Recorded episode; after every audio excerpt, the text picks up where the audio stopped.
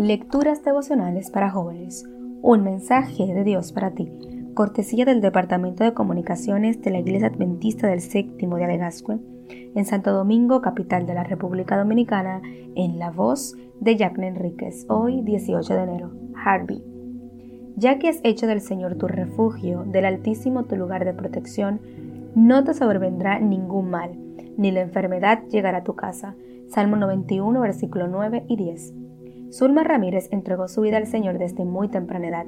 Se preparó en la Escuela de Teología de la Universidad Adventista de Colombia y se dedicó a la predicación del Evangelio por medio del ministerio de la página impresa. Durante muchos años ha vivido en Houston, Texas. Recientemente tuvo que ser sometida a una cirugía, así que oró pidiendo la protección del Señor. En agradecimiento, decidió dedicar un año a la predicación en Colombia. Así fue como llegó a la zona donde sirvo haría un recorrido de tres semanas impartiendo charlas para damas en varios auditorios de la zona. Ya llevaba dos semanas cuando sus familiares le informaron que se había pronosticado que el huracán Harvey golpearía gran parte del estado de Texas, especialmente en el área de Houston donde ella vivía. Le recomendaron suspender la gira, pero ella llegó a la conclusión de que no podía detener el trabajo que estaba haciendo para Dios.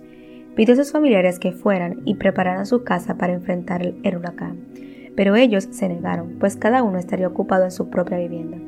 Con todo, ella decidió permanecer en Colombia y encomendó su situación a Dios.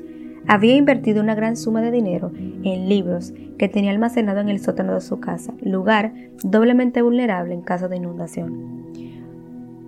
Fue así como en agosto del 2017 el huracán Harvey arremetió contra Texas, con vientos de 215 kilómetros por hora.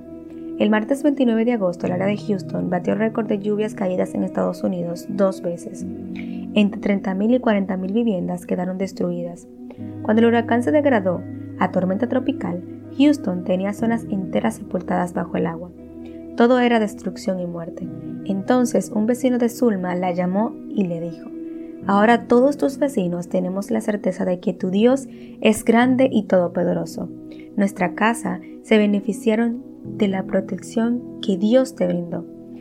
Nada le había pasado a la casa de ella y ni uno de sus libros se mojó, ¿sabes?